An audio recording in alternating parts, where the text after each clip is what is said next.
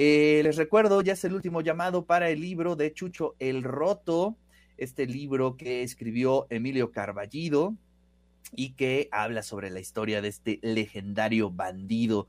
Nos puede escribir al 22 25 54 6163 en el Twitter arroba Ricardo Cartas y en el Facebook en el de esto se trata. Ya anda por ahí eh, Frank Loveland Smith, por ahí andas, Frank.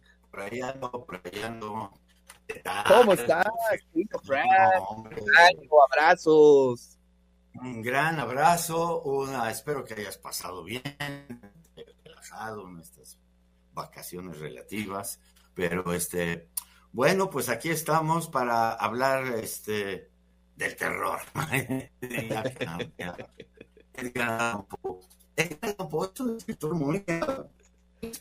Frank, vamos a ver si podemos corregir ahorita el internet. Eh, tenemos ahí problemas tanto de imagen como de audio. Hoy tuvimos muchos problemas con el internet. Bueno, ustedes ayer se dieron cuenta que una gran compañía de telefonía, de internet, tuvo muchos problemas. Se me hace que sigue con problemas. Pero bueno, vamos a ver si podemos corregir un poco el eh, internet de Frank Loveland. A ver, vamos a ver si ya.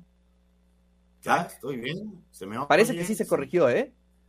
Bueno, mira. Sí, eh, fíjate que eh, el lunes mi segunda clase que tuve para iniciar el semestre la tuve que cancelar porque no había internet. Es más, no había línea telefónica. Exacto. Ni manera de avisar ni nada durante hora y media se cayó simplemente uh, el sistema, pues, y, es la primera vez que cancelo clase en siete, ocho años que tengo trabajando en la UAP.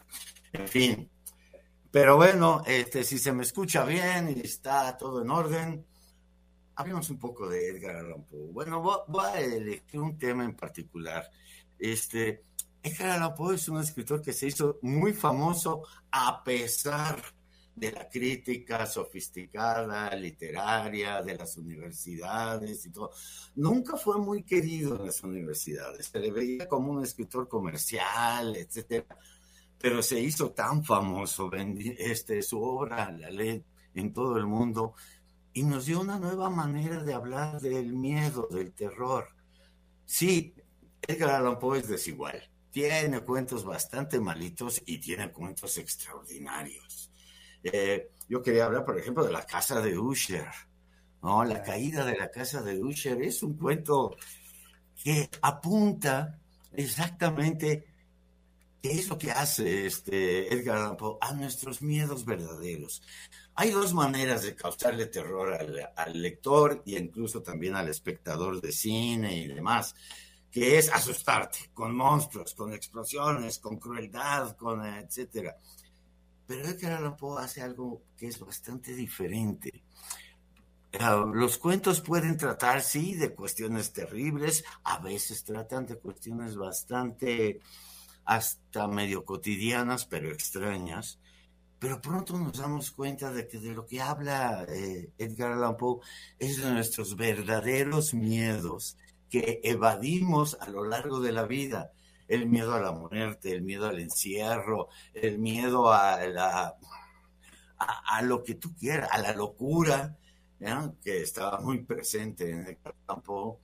Pero nos damos cuenta que nos está hablando de cosas reales, que si no nos queremos espantar es porque es algo que evadimos completamente, ¿no? No pensamos en eso. La caída de la casa Usher, por ejemplo, es muy especial. Desde que llega el protagonista dice, ay, güey, ¿qué lugar es este? ¿Qué casa es esta tan extraña? ¿Por qué hay unos vapores alrededor de la casa y del estanque que está enfrente? Y hay una grieta en medio. Y luego como va a visitar a su gran amigo al que no ha visto en mucho tiempo y su amigo ya está en la demencia su amigo tiene una relación con su hermana que es quizás más que íntima, ¿no? Sin, sin mencionar sexualidades ni nada, simplemente adora a su hermana y su hermana se está muriendo. Y, y esto lo ha llevado a reflexionar sobre la muerte y a reflexionar sobre un tema que sí es importante. Ahorita hablabas con Juan Carlos de nuestra desconfianza de la ciencia ¿no? ¿Realmente el universo es lo que la ciencia dice que es? ¿O existe una cierta animación en la materia? ¿O una cierta, las cosas, nuestras casas, nuestros lugares donde hemos vivido mucho tiempo, en este caso, nos dicen cosas?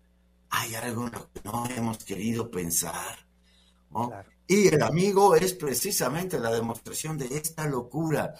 Eh, cuando vemos este, este cuento en clase, la mitad de los estudiantes toman una postura científica y dicen es un cuento realista de un hombre que está loco, y la otra mitad dicen, ay, güey, este... Ah, ¿Qué está pasando? ¿Qué está pasando? Sí me hizo ruido, ¿no? Sí me... Ya contemplo mi casa y también no sé si me quiere decir cosas. Este, y la, la muerte y la posible resurrección o catalepsia, ¿verdad? Entierra a su hermana, la guarda en un cajón y parece ser que el final es genial, porque se ponen a leer una especie de libro de caballerías de estos ingleses del siglo XVI, XV, qué sé yo, y conforme lo van leyendo, se van oyendo los ruidos, va viendo, o sea, la fantasía, la imaginación humana, pues sí tiene un aspecto de realidad, por más que en ese tiempo, pues todavía la ciencia negaba una gran validez a la imaginación, decía, no, hay que dominar la imaginación y ser racionalistas. Y no sabemos el protagonista al final realmente qué siente, pero se empieza a derrumbar toda la casa, aparece la hermana, este, sale corriendo y la casa simplemente se deshace. Es nuestros terrores, íntimos de la vida, nuestros terrores sobre todo de si la, por decirlo de alguna manera, la magia o lo sobrenatural existe o no. Y hasta la fecha, pues todavía, sobre todo en países latinoamericanos, como decía García Márquez, pues no creemos en las brujas, pero de que vuelan, vuelan. este, este, que no sabemos. Y ahora, precisamente y para embonar con lo dicho anteriormente en la entrevista con Juan Carlos, hubo, ha habido y existe un imperialismo de la ciencia. La ciencia cree que puede averiguarlo todo o nos promete eso y que todos los problemas del planeta se van a solucionar con tecnología. Es decir, la ciencia ya no reconoce sus límites. Y los límites son muy importantes. Yo le agradezco mucho a un profesor con el que estudié mecánica cuántica, que hablaba de esos límites, ¿verdad? Y nos decía, bueno, la ciencia nunca nos va a decir cuál es el sentido de la vida, ni por qué estamos aquí. Esas preguntas, no, es un saber descriptivo, describe lo que descubre y nada más. Y con eso hace tecnología. Y ese, a eso se debe el gran éxito de la ciencia, de que, bueno, pues tecnológicamente eh, lo que estamos haciendo en este momento es prueba de que la tecnología funciona, no perfectamente, se va, se Como lo estamos viendo en este momento, ¿verdad?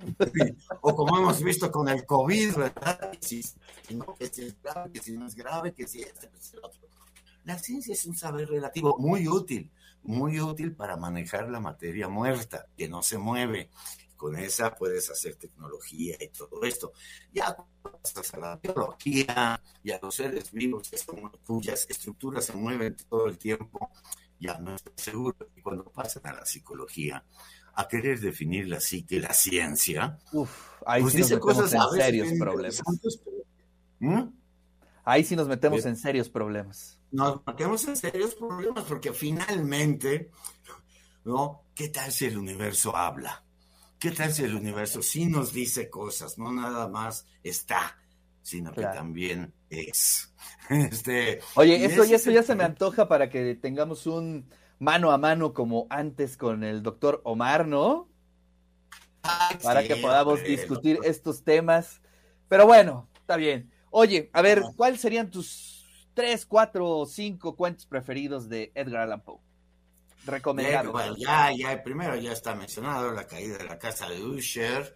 Este, bueno, a mí también quiero hacer, parece, me gustó mucho de, de niño, cuando leía a los 13 años por ahí las aventuras de Arthur Gordon Pym. Me pareció una maravilla, ¿eh? una maravilla a, al niño que yo era, porque, pues sí, es una historia de aventuras que acaban mal. Yo había leído mucho Julio Verne y esas cosas, y, donde siempre, ya, ya estaba yo cansado de que las novelas terminaran bien, terminaran pues con todos felices, vivos, más o menos, etcétera. Y me encantaba de esa novela que de repente están en un barco volteado en medio de tres sobrevivientes y dicen, pues no nos queda otra que comernos a alguien si queremos vivir. Echa suerte, sale uno y se lo comen. Y dice, y sobrevivimos dos semanas más con la carne del compañero, etcétera. que yo me acuerdo que eso no pasaba en Julio Verne, por no, No, no, no, no, ni de broma. Hay una novelita, El Chancellor, de Náufragos también, que cuando se va a comer a alguien, otra, una que defiende la humanidad, se cae al agua uno y dice, el agua es dulce. Y están frente a la desembocadura del Amazonas y se salvan y todo. A mí me encantó con el morbo de un niño que se comieran a uno de los sobrevivientes en Arthur Gordon Pym, ¿verdad? Y un final abierto, un final que no sabes bien a bien si es alucinación o qué pasó. Ese es uno de mis cuentos favoritos. Uno que quizás no sería bueno leer en este momento, pero La Máscara de la Muerte Roja es algo sensacional de gente que se encierra ante una peste, se aíslan totalmente, ¿no? Eh, y se encierran y siguen viviendo su vida como siempre, hasta que un día en una fiesta de disfraces aparece de muy mal gusto uno de los invitados disfrazado de la muerte roja. Y bueno, dicen, no, pues qué mal gusto, hasta que descubren al final que efectivamente la peste ha llegado castillo, ¿verdad? No hay salvación, no hay dónde esconderse. El pozo y el péndulo. Es, ah, es un clásico. Me encanta, es un clásico. Este, eh, que empiezo a imaginar, ¿verdad? ¿Qué, puede ser morir de esa manera? ¿No? Con una navaja pasándote encima del cuerpo, un péndulo que cada vez va más bajo y que te partirá eventualmente el cuerpo en dos. El terror por ejemplo, tenemos terror a la muerte, sí es cierto, y lo escondemos mucho, pero también tenemos terror al dolor, a la muerte cruel. Y es algo que se está desatando en nuestra época, ¿verdad? Este, no, no, no hay ya por qué hablar de los bárbaros antiguos. Los bárbaros modernos son de lo peorcito que ha existido. Y estamos en un mundo en crisis y en gran medida porque evadimos nuestros miedos porque nos sentimos, como decía Juan Carlos, superiores a la naturaleza. Y yo sí creo que somos parte de esa naturaleza. Somos, por así decirlo, la otredad de la naturaleza. Pero parte de ella también. Bueno, este, Frank, eh, seguimos con los problemas de conexión, pero bueno, ya nos diste ahí un breve eh, panorama de los cuentos, de algunos de los cuentos de Edgar Allan Poe. Te agradecemos muchísimo. Te mandamos un fuerte abrazo. Que mejore la red para que podamos tener clases y programas. Están todos sus cuentos, ¿eh? Bueno, Oye, ¿qué te, parecen, ¿qué te parecen las traducciones de Cortázar? ¿Bien? Ah, bueno, han sido muy criticadas, ¿eh? Sí, por eso te pregunto. alguna vez nos sentamos a leer unos pedacitos de traducción el inglés, y pues sí se toma muchas libertades, este Julio Cortázar, ¿no? ya cuando no sabe bien a Se dio vuelo, se dio vuelo. Se refiere, este, pues le inventa. Y bueno, sí, no son las mejores traducciones que hay, pero literariamente están muy bien, son muy legibles. Bueno, Frank, pues muchísimas gracias, te mando un fuerte abrazo. Con esto llegamos al final del programa. Muchísimas gracias a todas y a todos. Hasta aquí Colón, hasta aquí sus carabelas. En este momento vamos a repartir el libro de Chucho el Roto y recuerden que viva el mole de guajolote. Hasta la vista. De eso, se trata. De eso, se, trata. se trata. Espacio de ciencia, cultura, gastronomía y libros. Con Ricardo Cartas. Lunes a viernes, 8.30 horas. De eso se trata. Producción General, Radio y TV Web.